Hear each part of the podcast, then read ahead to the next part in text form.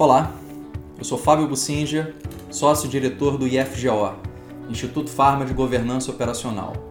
E você está escutando a mais um episódio do BCO PharmaCast, temporada 2023, um podcast dedicado exclusivamente a profissionais das diversas áreas de operações farmacêuticas. Nesse episódio, a gente tem a oportunidade de conversar e escutar a experiência do Reginaldo Júnior. Reginaldo é CEO da maior startup brasileira que atua na área de governança operacional. Sem dúvida, uma pessoa que tem muita experiência com transformação digital, todas as dificuldades de implementação de projetos e mudança de cultura no mundo digital dentro da área de operações e principalmente operações farmacêuticas. E sem dúvida a gente vai estar conversando também com o CEO de uma das startups de gestão industrial mais relevantes globalmente dentro de muito pouco tempo. E vocês vão entender por que eu estou fazendo essa afirmação durante a nossa conversa. Espero que seja uma fonte de inspiração e que agregue bastante valor para todos que estão buscando caminhos para a transformação digital em suas empresas. Um abraço. Antes de darmos continuidade à conversa com o nosso convidado de hoje do podcast, eu gostaria de perguntar se vocês já conhecem a nova iniciativa do BCO Pharma em 2023. O Programa de Educação Executiva e Desenvolvimento Profissional BCO Pharma Academy um programa completo voltado ao desenvolvimento de líderes e executivos nas áreas de operações farmacêuticas. Todo o programa será dividido em módulos, cada módulo com um tema específico e relevante do dia a dia de gestão em operações farmacêuticas. E o primeiro módulo, que vai tratar do tema Estratégia e Excelência Operacional, construindo e alinhando estratégia, execução e performance já está com suas inscrições abertas. O módulo será realizado em São Paulo no dia 25 e 26 de abril e você pode fazer as inscrições através do site www.ifgo.com.br. E lá na página principal você também pode fazer o download do folder com todas as informações completas a respeito desse módulo, com todo o conteúdo, todas as informações de inscrição, enfim, tenho certeza que vai agregar bastante valor e que no final das contas, desenvolvimento profissional de alta qualidade é um fator chave de competitividade ao longo da nossa carreira. É isso daí. Espero que vocês gostem e aproveitem. Um abraço. Olá, Reginaldo. Boa tarde. Como vai? Boa tarde, Fábio. Tudo bem? Opa do BCO PharmaCast 2023 e a gente não teve a oportunidade de conversar ano passado, mas eu estava esperando há muito tempo esse bate-papo aqui para você trazer a sua experiência é, para os nossos ouvintes, para os nossos telespectadores. E é um grande prazer sempre bater papo com você. E você sabe que nos últimos anos eu bebo muito na sua fonte aí de conhecimento digital para me atualizar também. Então seja muito bem-vindo. Muito obrigado, Fábio. É um privilégio muito grande estar aqui. É, quem te conhece é, sabe o maravilhoso trabalho que você faz no nosso segmento, é, a referência que você é também, com todo o teu expertise. E estar aqui hoje é um privilégio muito grande, né? Considero que apesar de todo o nosso crescimento, é, a gente te viu crescer em várias frentes também e continua te vendo crescer. Então, é, estou muito feliz de estar aqui hoje. Estava ansioso por essa Bem oportunidade. Bacana.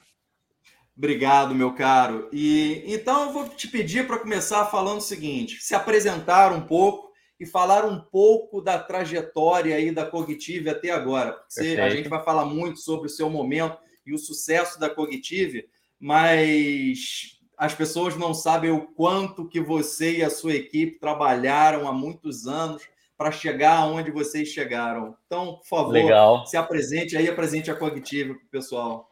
Perfeito. Então, meu nome é Reginaldo, sou, uh, uh, exerço o cargo de CEO na Cognitive, sou um dos fundadores.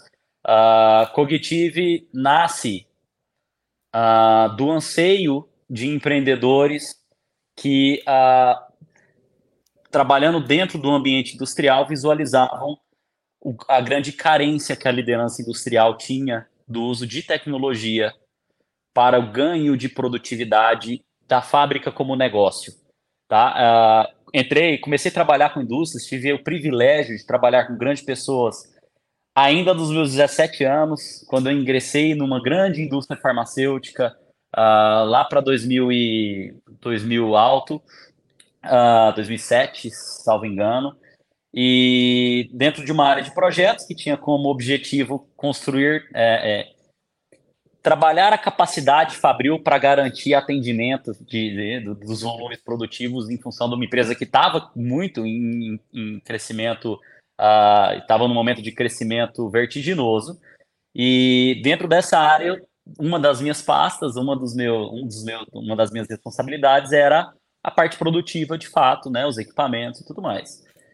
E sempre que a gente precisava ampliar essa capacidade produtiva, a gente chegava naquele ponto. Como que a gente vai fazer essa ampliação? Onde exatamente? Quais equipamentos precisam ser ampliados? É, e como esses equipamentos vão trazer ROI, né? Essa expansão vai trazer um ROI para dentro do, da empresa como negócio. E ali a gente encontrava uma série de obstáculos. Tudo muito na base do eu acredito, do instinto, principalmente da alta gestão, que no achismo, né, no, no achismo é claro, achismo, achismo, paradigmas passados, exato, claro, isso. de profissionais que estão ali claro. atuando há bastante tempo, mas dentro de uma dinâmica muito complexa que é, principalmente eu estava no Pharma ali naquele momento, então o Pharma ainda mais, você sabe mais do que eu a complexidade que é novos produtos, as oscilações de, de, de fases diferentes, com tecnologias diferentes, de de dificuldade de matéria-prima, um mercado altamente regulado. Então, não era fácil, né? Em outros mercados já não é fácil, no Pharma um pouco mais. E aquilo me fez conviver muito próximo dessa, dessa liderança. Isso foi em que ano, mais ou menos? Dois, essa... entre, entre 2007 e 2010, principalmente. Dali para frente eu, eu comecei a atuar em outras frentes, ainda voltado, mas ali eu tive esse primeiro contato que foi quando eu fui estagiário do Cândido, que hoje também é uma das grandes pessoas por trás do, claro. da Cognitive. É, fui estagiário dele, o Cândido era alta gerência, eu brinco, eu tinha cinco pessoas entre eu e o Cândido, e eu era, eu era estagiário. Na época, o politicamente correto à época era um pouco, o filtro era um pouco menor, então o estagiário ainda era um estagiário mesmo, né? A gente brinca, o pessoal falava, naquela sala tem 10 pessoas e um estagiário para muita gente era também chamado de escraviário, né? Então era, era, era bem nessa pegada, não tinha e provavelmente seis horas você semanais. Foi um estagiário que se destacou muito da... quando você chegou, né? Ah, naturalmente, eu sempre gostei muito, né? De eu, eu tenho, eu considero que eu tenho um pouco desse desejo por transformar, de ver coisas sendo transformadas. E, e, deu um, e deu um match muito grande. Entrei, a, era antiga neoquímica, Fábio, e ela estava num, entre as despontadas no genérico, precisando crescer, a empresa se profissionalizando, o Cândido que tinha vindo de sharing, de outros né, contextos, com o objetivo de construir uma empresa de fato, tinha muita coisa acontecendo. E aquilo, cara, eu me sentia na Disney, bicho. Eu falava, meu, não, não entendia nada quando eu entrei como um estagiário de quinto ano de faculdade. É, não entendia nada do que estava acontecendo, mas me divertia muito. É, a empresa um pouco mais. Uh, hoje, dificilmente aconteceria uma situação igual, porque naquela época eu trabalhava 12, 14 horas por dia e no RH não tinha um controle para falar: não, não pode, você não pode. 5 horas da manhã na segunda-feira eu estava dentro da empresa preparando o reporte do avanço do projeto para o Cândido, porque senão o Cândido ia chegar e ia brigar com todo mundo que não estava pronto o negócio. E. Então você... Oi, desculpa. Pode falar. Não, então, pelo que eu tô, tô vendo, você teve um início de carreira padrão de qualquer profissional de indústria farmacêutica, começou a trabalhar em fábrica, nos seus projetos e tal. Quando que te deu e qual o motivo, qual foi o, o gatilho para você falar? Eu vou empreender porque eu vejo uma oportunidade e você tomou. Como é que foi a decisão de você fazer um turnaround na sua carreira aí Legal. e começar o empreendedorismo? Legal. Essa decisão veio uns anos depois. Eu, eu, eu, eu, eu me sinto empreendedor, eu, eu me sinto ah, com uma capacidade de assumir riscos e me jogar ao incerto com certa facilidade. Só que eu, eu sempre encontrei dentro do ambiente corporativo essas possibilidades. Isso, isso nunca me fez olhar para fora. Então, uh, dentro da própria neoquímica, eu pude é, satisfazer esses meus anseios, sempre houve muito espaço. À medida que a empresa cresceu, mudou, se estabilizou, opa, agora o foco não é tanto crescimento, é, eu fui encontrando espaço em outros lugares e tive a grande oportunidade de trabalhar numa empresa alemã posteriormente, num outro segmento ainda dentro do industrial, mas com um outro foco. Depois fui para a Heinz trazer a, a, a, planta do ketchup para o Brasil e, e trabalhei em outras frentes de, de automatização também, voltado para a fábrica, para a produção. É, mas em um determinado momento, o Fábio, eu enxerguei que aquele mundo corporativo já não estava me permitindo transformar as coisas na velocidade com, as, com a que eu as enxergava. E aí surgiu o Cândido de novo na história, né? É, mas pensa que eu ali estava com meus 20 e pouquíssimos anos, 22, 23 anos, já é, com alguma experiência internacional. A época 3G tinha comprado a Heinz, então estava na iminência de sair. Mas eu enxergava, principalmente nesse ambiente produtivo, falava, cara, como essa liderança toma decisão sem, sem qualquer ferramenta voltada para isso, olhava para o mercado e falava o que é muito superficial. E ali, uh, encontros eventuais com Cândido, a gente sempre falava disso.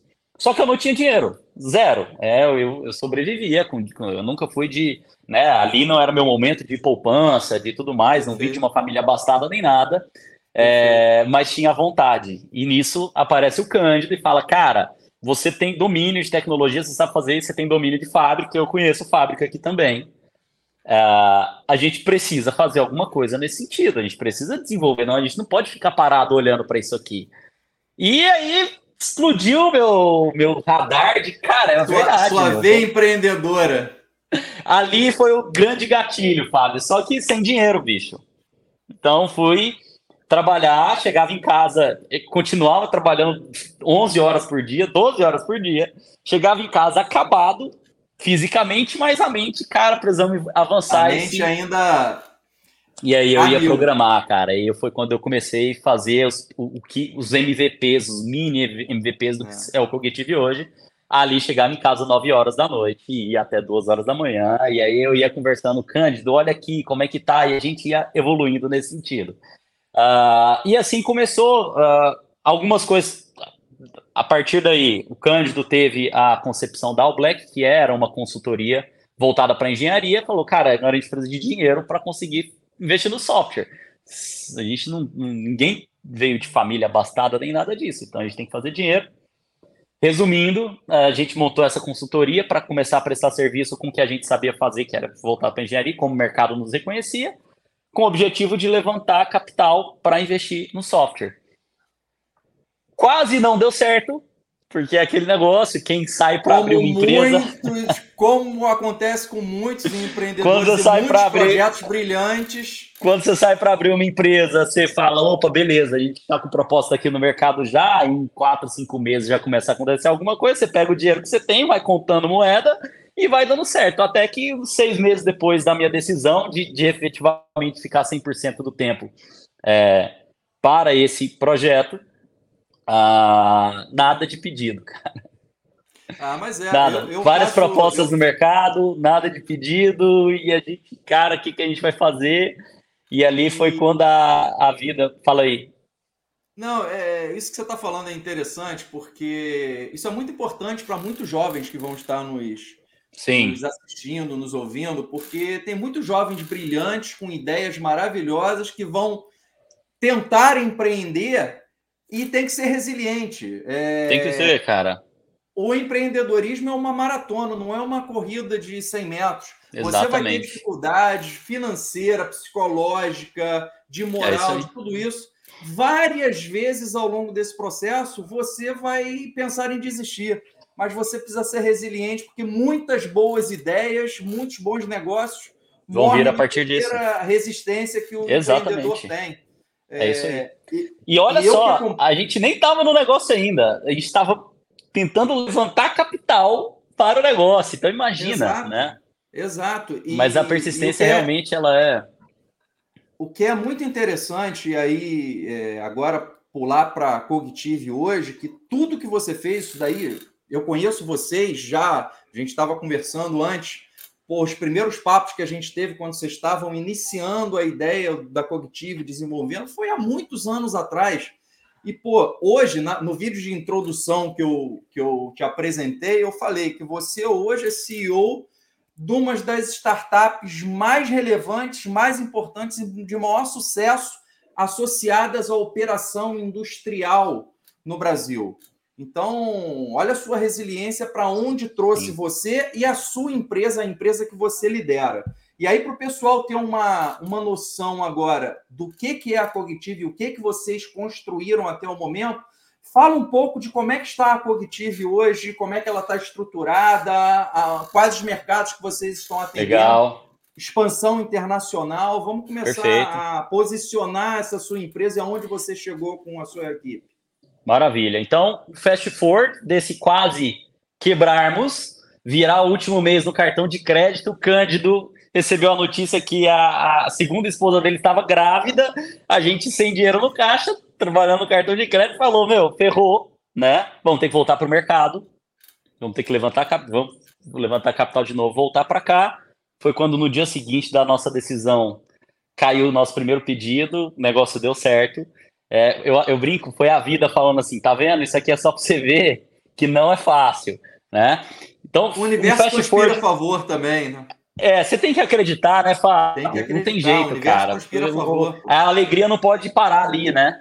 É, então, fazendo um fast forward dali, onde tudo podia ter dado errado e, e a gente ia levar vários anos para começar de novo, para hoje, aí ao longo desse tempo, veio o Ricardo Borgatti trazendo o, todo o conhecimento e a, o expertise que muita gente conhece, você também, é, agregando a, a, como a gente iria de fato ter essa abordagem é, do ponto de vista produto para hoje. Quem é a Cognitive hoje? Não perdemos a humildade, continuamos uma startup, espírito de startup, empresa extremamente enxuta, com, com um monte de espartanos, né? A gente não, a gente não a, a, a, tem medo de disputar com ninguém gigantesco, porque a gente sabe da nossa capacidade. Continuamos com essa humildade de ser uma empresa pequena, ágil, que observa rapidamente a necessidade dos clientes, mas uh, me sinto lisonjeado de, de, de, né, de você né, trazer essa importância nossa dentro do cenário de, de operações industriais, é, mas também temos um reconhecimento legal e isso está nos trazendo a certeza que, de fato, uh, nós estamos no caminho certo. Hoje, trabalhando em segmentos como cosmético, fármaco, que é onde a gente cresceu e ainda é o mais forte dentro do nosso portfólio, mas já, já trabalhando na área de cosméticos, com grandes empresas de relevância nacional. Fomos para o mercado uh, químico, como uh, empresas que produzem tintas, uh, temos indústria plástica também no nosso portfólio. Então a gente rompeu a bolha da farma, onde a gente nasceu, e estamos conseguindo levar esse conceito para vários outros segmentos e mais recentemente a indústria automobilística também. Uh, hoje com a Cavac, que é uma das grandes startups no Brasil em termos de uh, recondicionamento de veículos e venda, o que nos tivemos que desenvolver uma tecnologia de obtenção de dados no chão de fábrica através dessa, desse projeto com a Cavac, o que nos abriu portas em várias outras empresas. Então a gente está conversando com alguns lighthouses como a gente chama no segmento automotivo, como Jaguar Land Rover, Nissan, Toyota, uh, mais recentemente o grupo uh, Volkswagen através da Porsche Consulting. Então a gente está abrindo novas frentes que estão no, nos permitindo ampliar ainda mais a, a nossa né, a, a, nossa missão de levar produtividade para indústrias. E além disso, a gente também conseguiu romper uh, os limites geográficos. Uh, já temos cliente fora do Brasil. Uh, estamos num momento muito de muita alegria, que é a nossa internacionalização oficial. Já temos uma empresa nos Estados Unidos, já temos escritório lá. Estamos com as primeiras contratações, já aconteceram as primeiras contratações na Europa, a gente está partindo com as primeiras contratações nos Estados Unidos também, e com frentes comerciais sólidas já acontecendo também. Então, nossa expectativa é fechar esse semestre já com uma parte relevante de, de receita vindo do mercado americano e do mercado europeu. Fomos muito bem aceitos lá, uh, tínhamos algumas dúvidas de uma empresa brasileira, de fato, conseguir levar a tecnologia para mercados tão amadurecidos quanto esses. Uh, continua sendo um desafio. O Brasil não é conhecido por exportar tecnologia, então o desafio de sair do Brasil para ir para lá, é, ele continua. Só que a gente teve uma recepção muito boa, acredito que em função dos resultados que a gente tem é, realmente entregado dos nossos clientes e da, da percepção desses profissionais, desses mercados, frente ao amadurecimento da nossa plataforma diria que a gente não tem concorrente direto hoje da forma como a gente aborda o contexto fabril. Temos, existem outras soluções que, que têm algum overlap é, em alguns indicadores que a gente traz, mas da maneira como a gente traz, a gente não encontrou ainda. Uma, uma barreira muito alta também, porque pensa, né? É um negócio que só foi possível com os malucos que decidiram largar o que, né? O, o conforto, eu é um deles, mas que é outro, Cândido, Borgatti, que decidiram sair da zona de conforto e falar: vamos construir um negócio com toda essa expertise e a capacidade de execução, principalmente nesse segmento de tecnologia. Então, é, os planetas precisam se alinhar bastante para conseguir um negócio desse jeito. E, e cá estamos. Se alinhar e, e, outra coisa, né, cara? Vocês, vocês montaram toda a estratégia de negócio e desenvolvimento de produtos com expertises completamente complementares, né? Exatamente. Experiência do Borgatti, experiência do Cândido, a sua experiência em tecnologia, o seu, o seu conhecimento em tecnologia. É... E o sucesso não ocorre por acaso, não é à toa Exatamente. que vocês estão tendo esse, esse sucesso todo. E aí eu queria te perguntar o seguinte: já que você está atuando no setor industrial e já conhece há muito tempo, trabalha há muito tempo com o setor farmacêutico, é e trabalhando com tecnologia digital. A gente vai falar de, de iniciativas de, de AI também. Na sua visão, tá? Na prática, o que que a indústria farmacêutica ainda não se beneficia de utilizar tecnologias, inteligência artificial o que que na prática vocês com inteligência artificial podem trazer de resultados efetivos para o negócio de operações farmacêuticas? Legal. Uh, a gente já falou muito sobre as três revoluções industriais, por isso que a gente chama da quarta revolução, que é a indústria 4.0. E eu sempre gosto de falar, diferente das três primeiras que existiram, o impacto é é, é na sociedade como um todo. Chama revoluções industriais, é, mas não é na indústria o impacto. O impacto, o impacto é social. Você trazer acessibilidade a produtos, você conseguir produzir em escala e uma série de coisas. Diferente dessas três revoluções, onde a indústria foi a protagonista, essa é a primeira vez em que não é a indústria protagonista da revolução. Ela, ela está colhendo os frutos de outros segmentos que se revolucionaram e ela está trazendo elementos para dentro é, é, é, agora, nesse momento. O que eu quero dizer com isso? Não só a farma, mas o segmento industrial.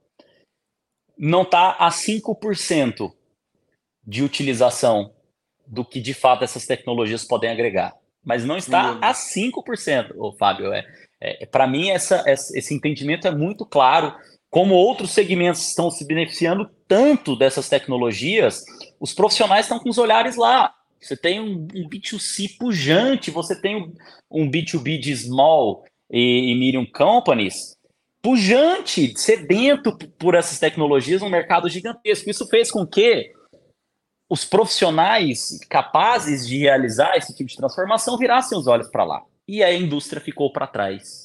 Perfeito. Por algumas razões. É, uma delas, que está muito relacionado à maior parte das indústrias serem enterprises. E as enterprises, dentro da sua governança corporativa, são naturalmente mais lentas. Quando você pega pessoas de inovação que se deparam com um ambiente extremamente lento, se afugenta essas pessoas. Elas Sim, vão para outros segmentos onde as coisas podem acontecer mais rapidamente nós enfrentamos essa dificuldade, inclusive em termos de sobrevivência. Só quem tenta vender no B2B Enterprise sabe que o ciclo longo de vendas, tanto touchpoint que existe. Uma das razões, né, pela qual a indústria, inclusive farma, que é pior em termos de regulamentação e uma série de coisas, sofre. A falta de solução está associada à dificuldade de, de ela permitir a inovação acontecer. Sem dúvida, sem dúvida alguma. Uma das coisas que nos fez nos sustentar e passar do famoso vale da morte das startups, na indústria 4.0, esse vale da morte é ainda pior, ele é mais profundo e tem muito mais empresa lá embaixo, morreu. É, a gente conseguiu superar isso muito uh, baseado na criatividade. Nós não aceitamos o status quo. Nós, nós não só com a tecnologia, mas com qual modelo de negócio a gente pode trazer para driblar essa, essa burocracia corporativa. Então, voltando para o ponto da tua pergunta, uh, a indústria farmacêutica entra nesse 5%, está muito longe de utilizar de fato o que essas tecnologias vão, estão trazendo e já são capazes. E como nós ajudamos hoje? Né? Cognitive, não fiz o resumo aqui, mas basicamente o que a gente faz, uh, nós temos uma plataforma voltada para ganho de produtividade. Para abastecer essa plataforma, nós desenvolvemos tecnologias de captura de dados no chão de fábrica que uh, digitalizam o que foi a offline a vida inteira. Então a gente consegue, através de, de, de IoTs, tablets, aplicativo, interação com o operador, mais recentemente câmera com, com inteligência artificial fazendo leitura de streaming ao vivo, nós digitalizamos o contexto fabril, trazemos para essa plataforma mais de 70 funcionalidades que, que fazem com que uh, as lideranças industriais dos mais diversos tipos, desde, tipos, desde o gerente de produção ao supervisor de manutenção, ao coordenador do financeiro. Cada um do seu jeito consegue utilizar essa plataforma para conduzir a empresa a, a ter excelência na, a, no negócio em que ela se insere. Ou seja, a gente não trata somente da produtividade da máquina, a gente trata do ciclo de produção em termos de lead time, o quão rápido você consegue reabastecer um estoque para baixar o nivelamento dele e diminuir a tua necessidade de capital de giro. A gente contribui na distribuição da mão de obra e como você pode melhor aproveitar a mão de obra que você já tem contratada. Então, é, o, o olhar que a gente lança sobre as indústrias está muito relacionado a isso. E aí vem o ponto da tua pergunta. Como a gente ajuda? Uh, através da IA. Nossa plataforma é muito grande. Eu já considero ela ampla mais de 70 funcionalidades com seus mais diversos indicadores, cada um no seu nível de profundidade. Isso exige duas coisas do nosso cliente para usar a ferramenta de forma completa: expertise e tempo. Esse tempo normalmente pode estar associado a uma governança operacional bem, bem construída. É, e esses são dois pontos é, que no Brasil, principalmente, são críticos: o da expertise.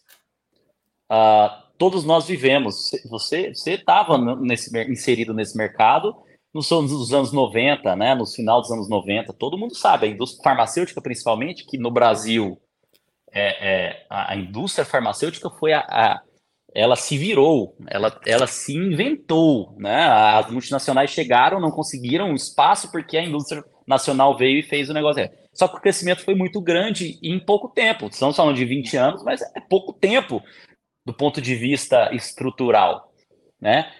Quais são os profissionais... E, e, cresceu nos últimos 20 anos a base de muito improdutividade, né? Muita improdutividade e assim, meu amigo, só tem tu, vai tu mesmo.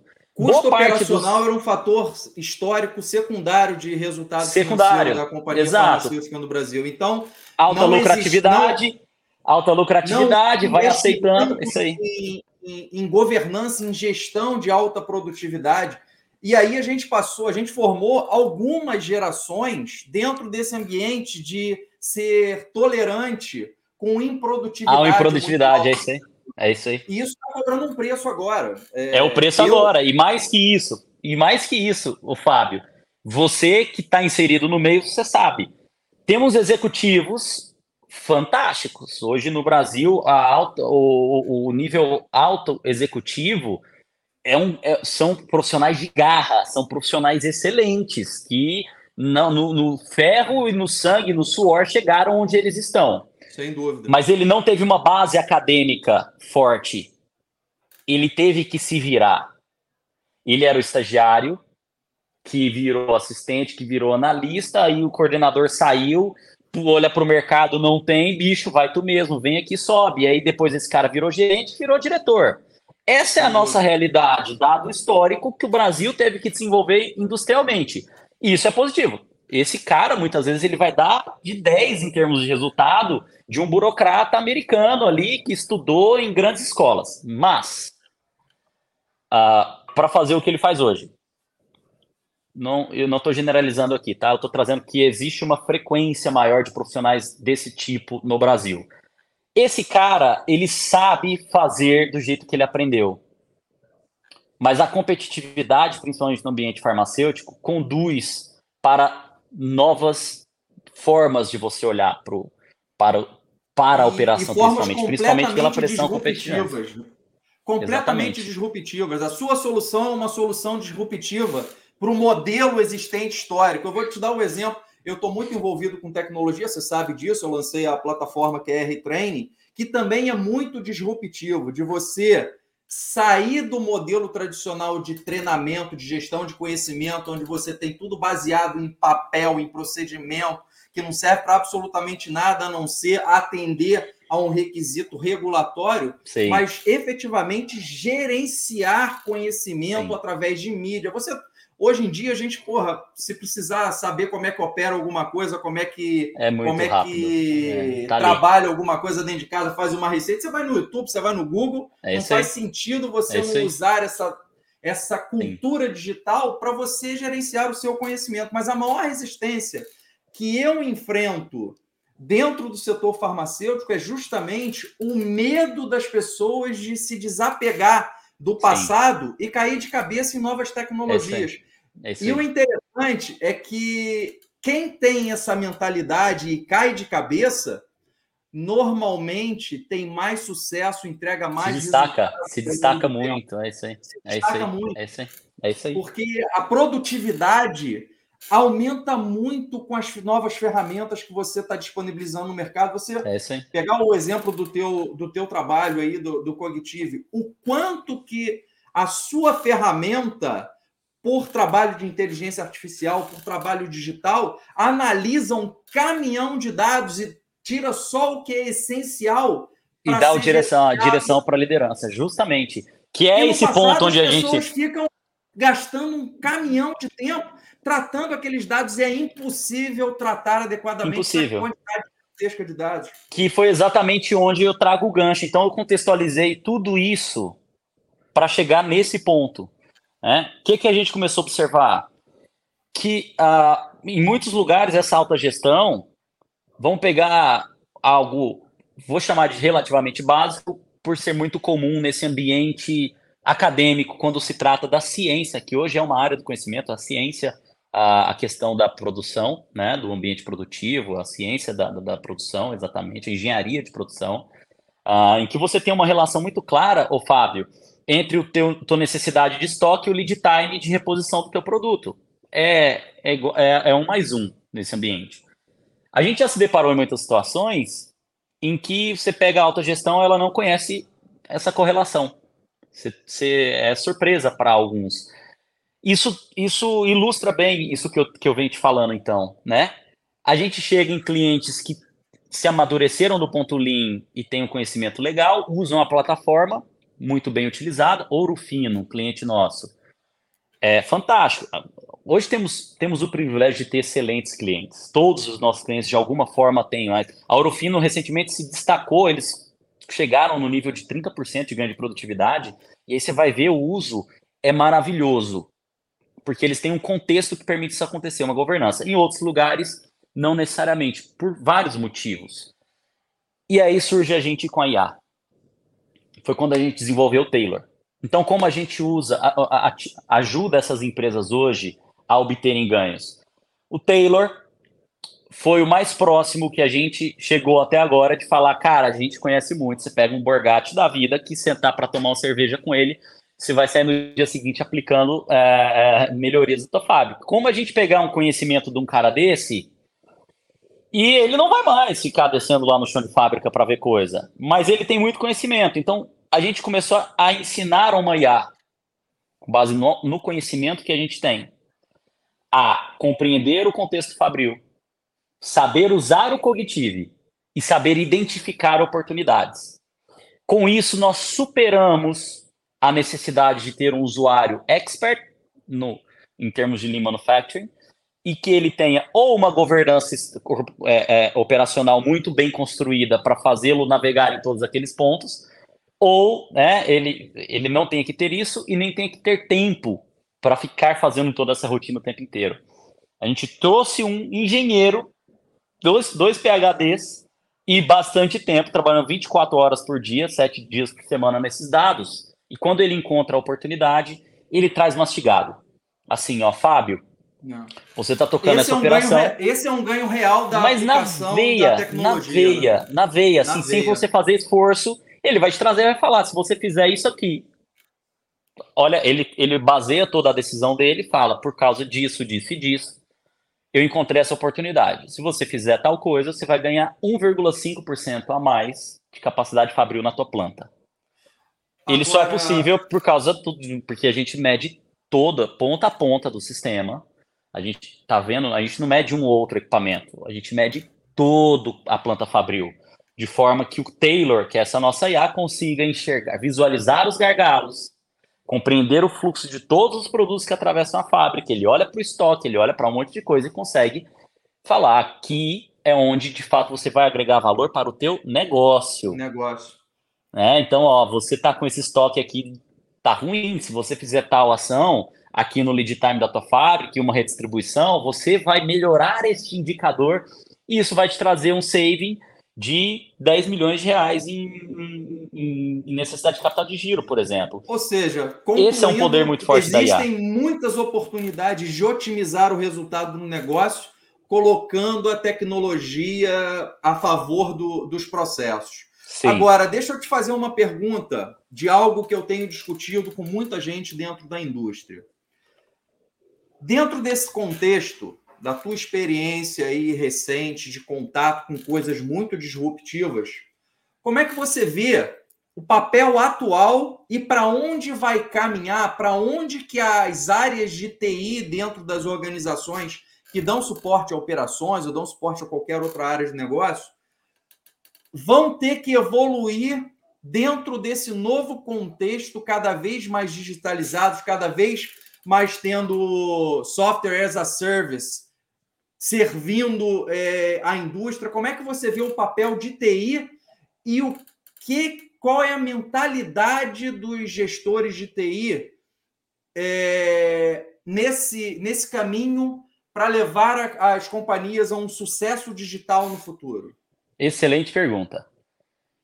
Eu diria que a, a TI a, ela começa a se tornar um dos departamentos mais estratégicos dessas grandes corporações. E ela tem um desafio muito grande, ela é a única que consegue romper isso dentro do contexto atual. Ela é a mais próxima desse método ágil de solucionar as coisas.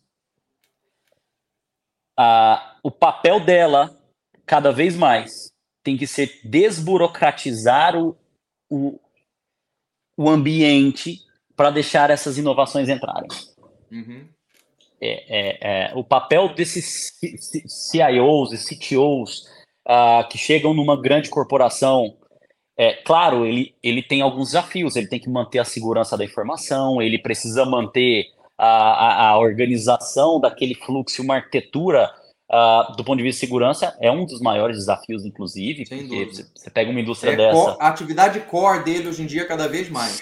É segurança, mas veja bem, isso para dar sustentação para o negócio como vantagem competitiva, ele vai ter que ter a capacidade de olhar para o mercado, encontrar soluções que os outros ainda não viram e falar, cara, vem aqui para dentro, abre espaço para esses caras, fala, entra aqui e me ajuda a resolver esse problema.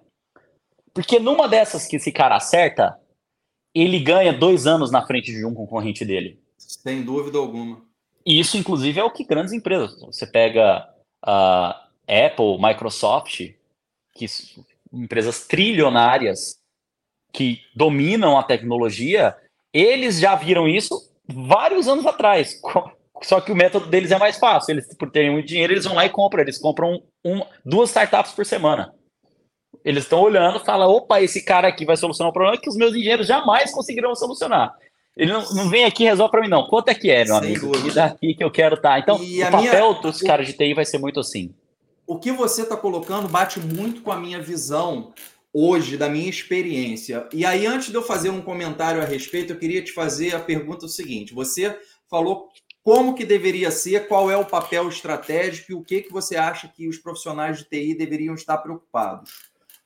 Quão distante ou quão próximos a média dos profissionais de TI da indústria farmacêutica que você, que você tem contato hoje nos seus projetos, eles estão dessa visão? Os quatro anos atrás, eles estavam mais distantes. Eu enxergo uma certa evolução.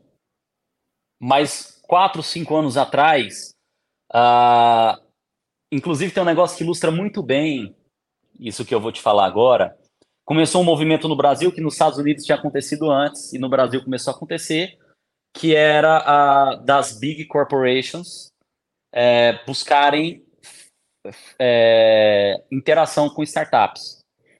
Então virou hype. Toda grande empresa, ah, o meu programa de inovação. A gente vai abrir aqui uh, o nosso o nosso programa é, aberto para startups. A gente, os executivos trazem as dores, uh, a gente posta as dores que a gente tem e as startups se inscrevem para nos ajudar a solucionar.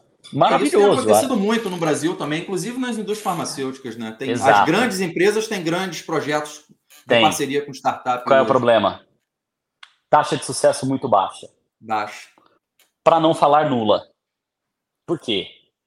É, isso é maravilhoso. Para startups, isso é fantástico, porque você ali está vendo a dor do cara. O que o cara escreveu ali é uma dor que ele tem. Cara, o empreendedor, quem tiver perdido por aí, puta, eu, eu tenho vontade de empreender, mas eu não sei o que fazer. Cara, vai ver o que esses caras escrevem lá. Você tem uma mina de ouro de dores reais que, as, que, que eles enfrentam. Óbvio, não são dores fáceis de solucionar, porque se fosse, eles não iam colocar lá, eles iam resolver por conta própria mas ali tem mina de ouro. E é fantástico essa exposição. Porém, eles fizeram só metade do trabalho bem feito, foi se abrir. A outra metade é, é, ficou capenga. O que eu quero dizer? Precisamos falar com startups. Então é Neandertal e Homo sapiens, cara, aqui do outro lado. São dois. É, o negócio não, não, se conversa. E agora vai legal, a gente é inovador, a gente está abrindo as portas para startups. E aí, eu, eu tive a chance de participar de um ou dois programas desses. Estou aqui no Cubo, vi muita startup entrando. É unânime aqui entre os caras. Né? Eu não me inscrevo mais. Eles falam. Por quê? Você vai lá, é legal pra caramba, os caras abrem as portas, me adora SSS, e aí você começa. E o que, que eles começaram a fazer? Fazer com que a startup entrasse dentro da rotina da enterprise. Então é assim, nós temos essa dor para solucionar, ou startup, eu preciso que você faça um projeto aí agora para mim, me traga um Gantt com quanto vai gastar em cada etapa dessa aqui, qual é o output lá no final dos dois anos do programa, para que eu faça a apresentação e semanalmente você vai entrar aqui no Planner da Microsoft e vai preencher o avanço do projeto em Gantt. E assim, é premissa do projeto que a gente não pode errar o budget aqui 10% a mais, 10% a mais. Meu, não é assim que funciona. Não é assim. Não é assim que startups é resolvem assim. os problemas. E não, não é, é assim. assim. que a inovação ajuda. Acontece, a, a você se lança a incerteza e fala o Exatamente. seguinte: sprints, cara, eu espero sair daqui com essa solução. Você faz e ao longo do caminho você fala, não era isso. Esse nem é o problema. Às vezes você chega e fala, esse nem é o problema. O problema é aquele outro ali, vamos pivotar e vamos resolver. E, cara, impressionante. Cara, As coisas começaram a não que... dar certo. E aí os caras, mas por que, que não tá dando certo? Nunca vai dar. A forma de startups, empresas pequenas resolverem o problema é muito diferente é completamente de uma diferente, enterprise. conflitante com práticas, muito, muitas das vezes Exato. práticas corporativas. Onde é... deu certo, Fábio? Onde deu certo? Onde tinha um cara, normalmente de tecnologia, que entende isso, chegava na empresa e falava: ah, ah, ah, vocês não vão fazer isso aí com esse cara. Deixa ele fazer o trabalho dele, vamos ver a entrega que ele vai dar. Abre espaço para ele. Puta, então você precisa, tá cara, falando. você precisa instalar a câmera ali para você poder ligar o teu streaming e, e, e, desenvolver a IA. aconteceu com a gente, não como Enterprise, mas estou trazendo contexto. Se fosse como Enterprise, ia ser assim. Não, beleza, show de bola. Entra no formulário XPTO, agenda, para daqui 15 dias a gente mandar para os suprimentos, contratar um terceiro para vir aqui puxar um cabo para você, e aí depois o suprimentos vai comprar a câmera. Um negócio que poderia durar dois dias, dura dois meses. Agora, Reginaldo, Esse... isso que você está falando é... deveria ser escutado por inúmeros CEOs de companhias farmacêuticas. Isso é um feedback de quem está do outro lado, é, já legal, né? participou né? e conversa com muita gente de startup que participa dos programas é. das é, é, corporações. cara, aqui eu ouço de empreendedor o tempo inteiro. Eu não me inscrevo mais. Não, é. Porque... Isso é um belo de um feedback. a Agora, dor eu consigo resolver, só que não. Sabe o que está me vindo à cabeça do que você está falando aí? Porque eu converso com muitas empresas hoje em dia do ponto de vista de, de análise de produtividade, de eficiência operacional, tanto através do painel quanto através de outras iniciativas. Mas em, na maioria das vezes, na maioria das vezes, as pessoas dentro da empresa têm um diagnóstico errado dos seus problemas e não conseguem olhar o negócio de forma sistêmica numa cadeia de valor. Eles querem atuar pontualmente num problema que eles acham que é a raiz dos problemas de resultado que eles têm e não enxergam um todo. E aí, Sim. se você tem um diagnóstico errado, você identifica que um problema precisa ser resolvido, mas ele não é a raiz da sua falta de produtividade ou a sua. Você vai gastar tempo, energia e dinheiro e vai ter zero. Você vai gastar tempo, energia, dinheiro, vai chamar uma startup para trabalhar é em algo que vai frustrar todo mundo. É isso aí. E ninguém é ganha no final, ninguém é não tem valor agregado para ninguém. É isso aí, é isso Bate é exatamente com a minha visão e com o que eu vejo na prática dentro das companhias. O que eu vejo é que falta muito entendimento. Primeiro, qual é a estratégia macro aonde eu me diferencio para gerar valor na minha operação? O que que eu faço diferente das outras para gerar valor e ter competitividade? E dentro do meu programa de, seja pode chamar de excelência operacional, de, de eficiência operacional, programa com inteligência operacional, efetivamente, quais são os problemas que eu tenho que vão gerar efetivamente resultados de competitividade? É aí, eu é vejo é uma série de empresas se preocupando em colocar meta, por exemplo, de OE numa linha que tem ociosidade pra caramba. Você pode dobrar o OE que não vai fazer o menor resultado. Zero, tem zero. diferença no resultado. É isso, é isso então a falta dessa visão sistêmica definitivamente acaba acontecendo isso também. Você ah, ah, se frustra. Você se frustra. Aí, Mas a inovação ela é assim, eventualmente você tem que apostar. Você aposta. Você tem que apostar. E, e qual, que é, que qual que é o mantra? Fail fast. Erre rápido. Você apostou, não deixa a premissa da aposta se delongar demais.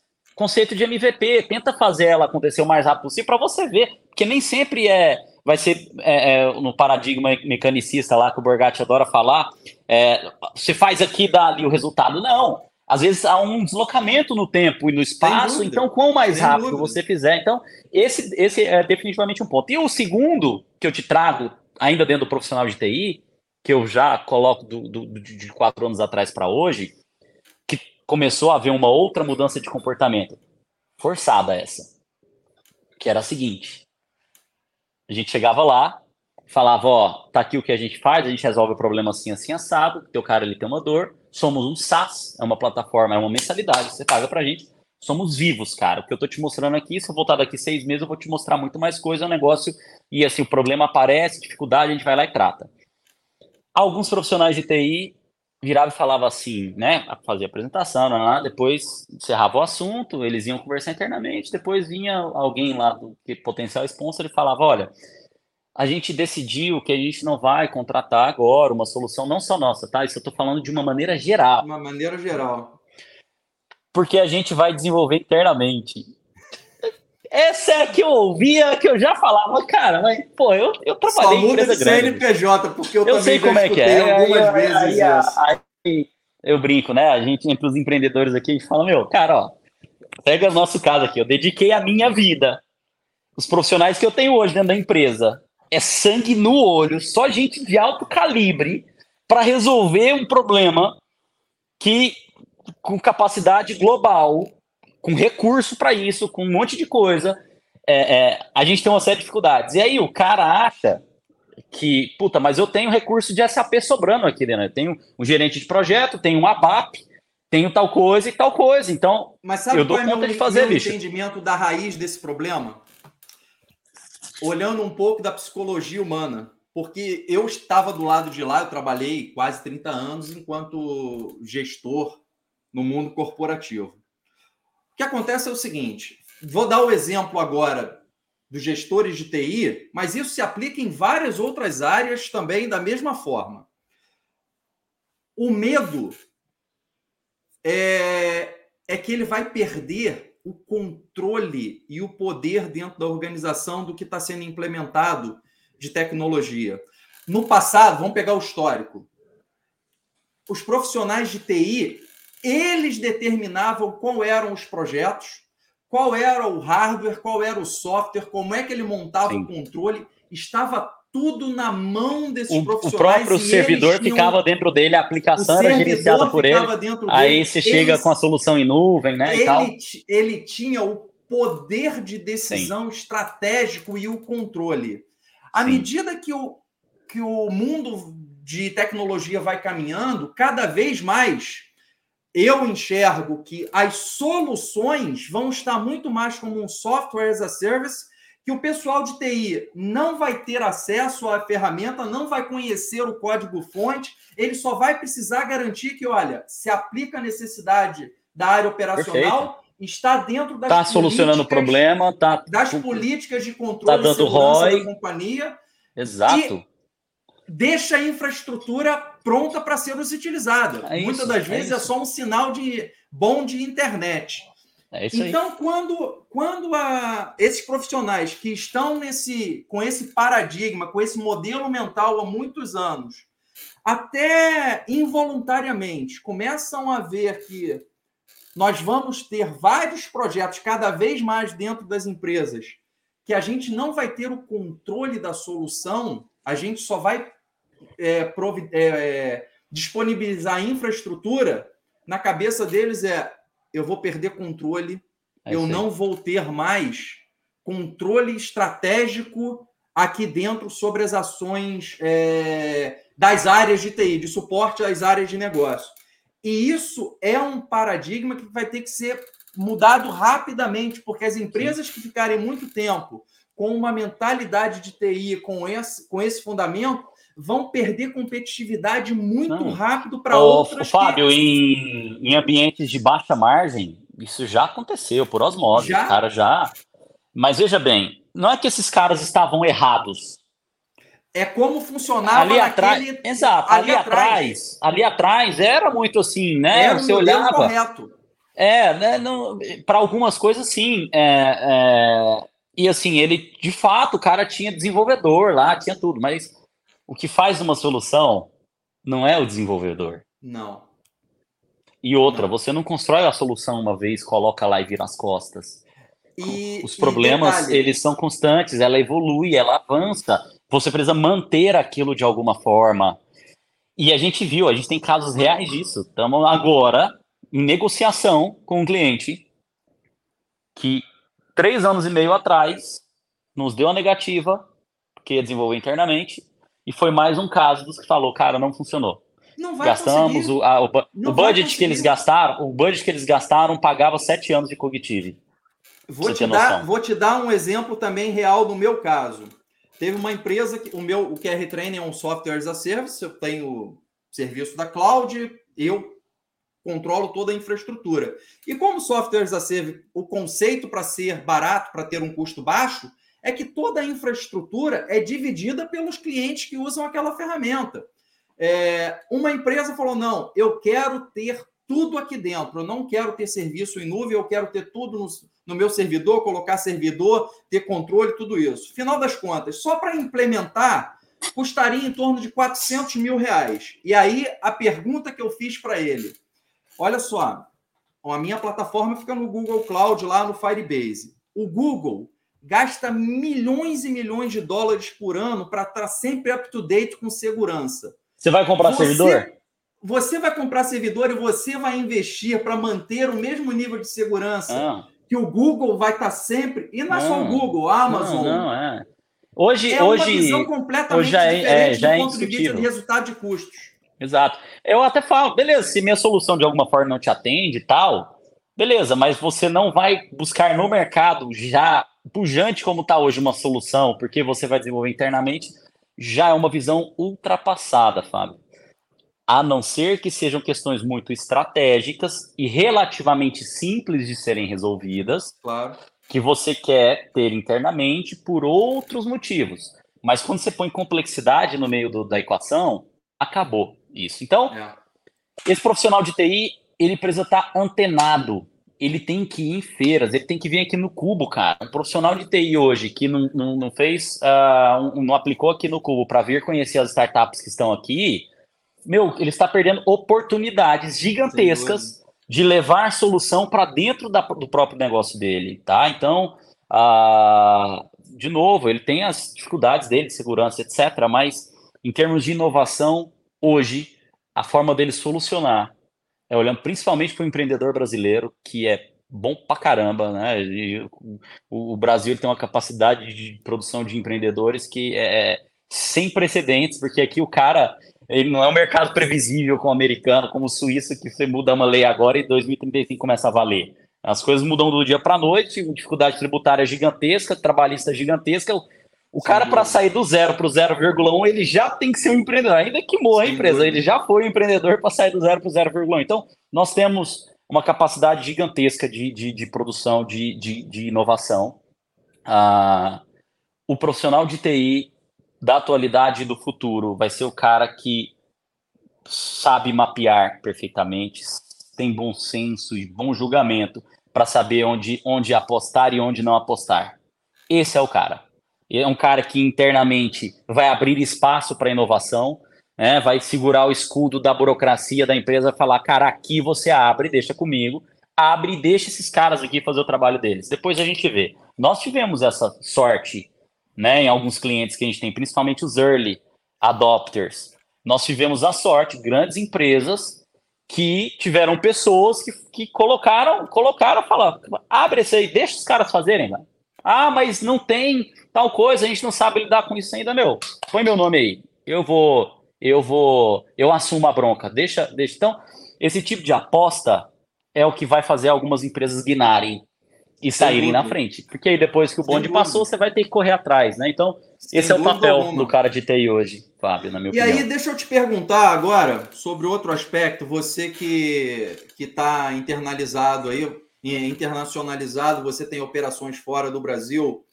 Como é que você compara as dificuldades que você tem aqui no Brasil com as dificuldades que você teve lá de fora ou as facilidades? O que que na, tem uma dinâmica positiva no Brasil que não tem lá fora e o que, que tem uma dinâmica positiva lá de fora que você não vê no Brasil na implementação dos seus projetos? Compara aí os interessante, cara. Países. É, é, tirando a questão cultural é, em termos de, de relacionamento, né, vamos separar em duas etapas essa resposta. Daqui a pouco eu falo do cultural.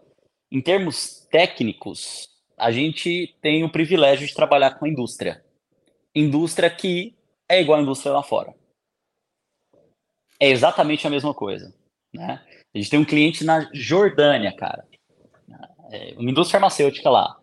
Uh, cheguei, né? Quando a gente foi fazer a implementação, eu quis estar presente, porque era um marco, foi nosso primeiro cliente lá fora, então eu queria ter, né, ter aquele relacionamento numa cultura completamente diferente.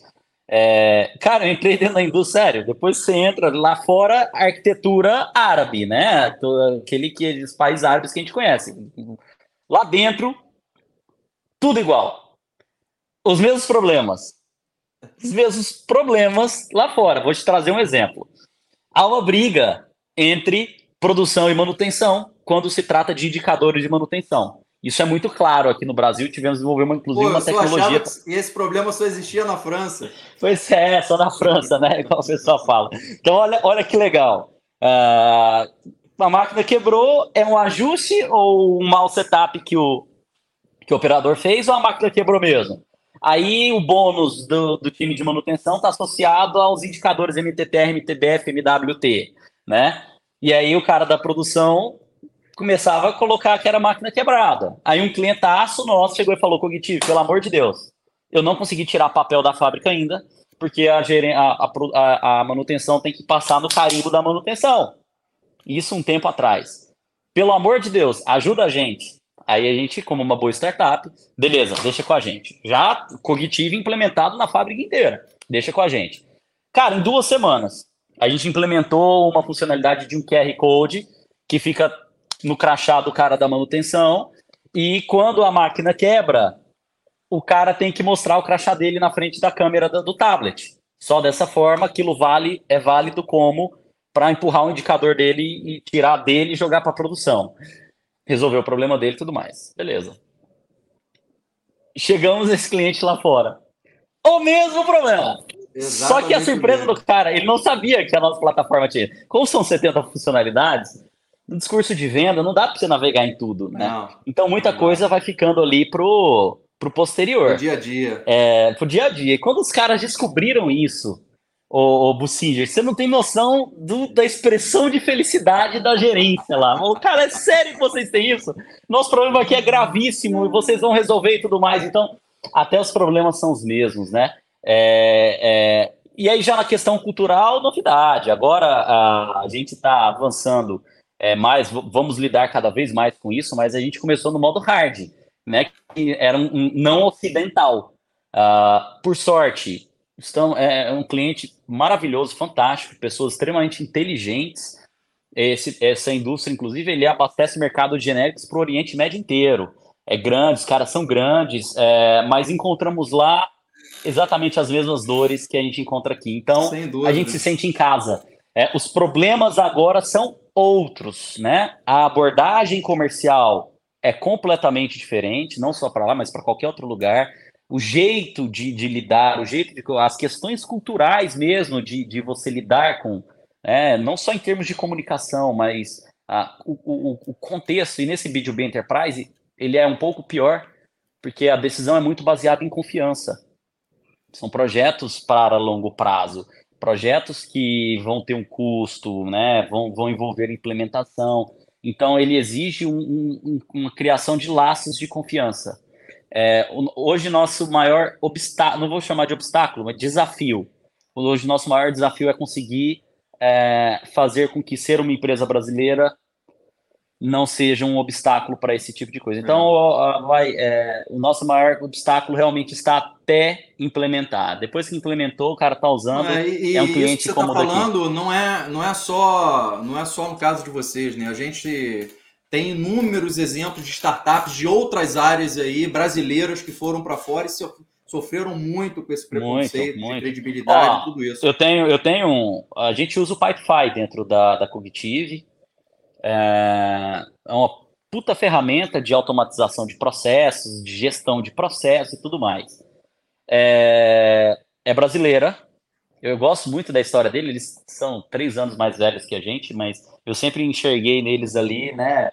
É, admiração mesmo, porque eles foram lá para fora. E o Alessio, que é o fundador e CEO, ele já falou isso publicamente, que o primeiro movimento que ele teve que fazer foi colocar um endereço lá na Califórnia e desaparecer com qualquer coisa do Brasil. É, porque o mercado dele necessariamente era global. Então, foi uma dificuldade muito grande e ele teve que você entra no site do Pipefy em nenhum lugar fala que é em português. É, ou que é, é, é, do Brasil, né? Endereço lá de fora e tudo mais. O dele era uma questão de sobrevivência. O nosso ainda estamos peitando isso.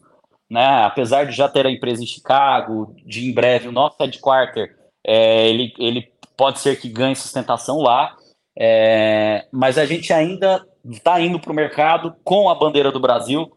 Não é fácil. O Brasil, pelo Brasil não ser conhecido por exportar tecnologia, não, e, o que é e, engraçado, né? Essa é minha última ida para Chicago, passei por Boston. E aí tô dentro do avião, esperando para começar a taxiar, e eu olhei uma fila nos fingers 20 aviões à minha direita, das mais diversas companhias aéreas, todas Embraer. Todos, vê, né? todas as aeronaves Embraer. E aí o próprio ele, ele não sabe que é brasileiro aquilo lá. Fala, tá vendo? É. Isso aqui você tá voando em mas tecnologia isso, brasileira, mas, bicho. Mas isso é um exemplo de como que a gente tem oportunidade de melhorar a comunicação para fora institucional do Brasil Sim. enquanto provedor de que esse é um trabalho que, que esse é um trabalho legal que eu entendo os empreendedores já fazem mas eu entendo que é um dos papéis do governo também buscar. Sem dúvida. Na realidade é, é conjunto. O é conjunto. tem que ser conjunto. Exato, conjunto. Mas conjunto. vou te falar, alguns programas implementados no passado, eu não vou reclamar 100%, tá? É, a gente teve algumas ajudas, tá? Quando você fala com as embaixadas, ó, tô indo, ah, vai ter um pitch, ainda tem uma etapa para acontecer, estamos bem confiantes, mas dando tudo certo. Eu tô indo para Berlim, em março. Não, Berlim não, Frankfurt. É Frankfurt, Hannover e Stuttgart. Pela Embaixada Brasileira em Berlim, é, na, na Alemanha. O objetivo desse programa é levar Inditex brasileiras a, a fazerem negócio no mercado alemão. Sensacional, né? Assim, é um negócio que ajuda e muito. A própria a própria Apex, Apex tem, Apex, tem exato, que foi que eu fiz, também. essa de Chicago. Nós estamos indo para Chicago hoje muito em função da Apex. A é, Apex viabilizou a nossa participação. Participamos de um pitch internacional lá contra americanos. Vencemos em primeiro lugar, isso nos deu prêmio em dinheiro, deu um escritório, deu um monte de coisa. É, Apex. Então, é, existe, existe um movimento é, do Estado de, de, de melhorar isso, né? Mas ah, precisa ser, precisaria ser mais agressivo e um pouco precisa mais. Precisa ser mais agressivo. Precisa Sem dúvida. Agressivo. Cara, é, a gente está chegando no final aí do tempo que a gente, que a gente acordou.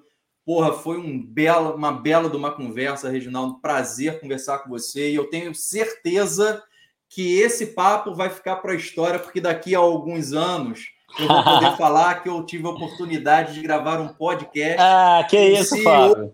Que isso, cara. Você é de casa, bicho. Você vem aqui, chuta a porta do escritório a hora que você quiser, meu. Pô, cara, foi muito bacana e, e, e agradeço o seu tempo aí. Você sabe que eu torço muito por vocês. Eu pô, sou fã de carteirinha do trabalho que vocês fazem, da competência, da seriedade e, enfim tenho certeza que agregou muito valor para todo mundo que está nos escutando e os exemplos que você deu de casos práticos de quem está no dia a dia da tecnologia. Perfeito. Show de bola, Fábio. Você está em casa, cara. Sempre é, quero que você idem, tá? A gente torce da mesma forma que você é um cara né, que não se acomoda na zona de conforto também, apesar de, de se quisesse, estava na praia uma hora dessa já curtindo. Mas não, você está aqui trazendo tanto. conteúdo, está inovando, está trazendo, está uh, empurrando, né? O push the boundaries, como a gente gosta de chamar, né? Empurrando essas, essas, essas limitações um pouco para frente e, e, contribuindo com todo mundo. É isso aí, então, nosso, muito nosso obrigado papel também. é incentivar as novas gerações para continuar esse trabalho aí que a gente acredita. Show de bola. Valeu, Regi. Obrigado. obrigado. Um grande abraço, um abraço para você. Até mais. Sucesso. Valeu. Tchau, tchau.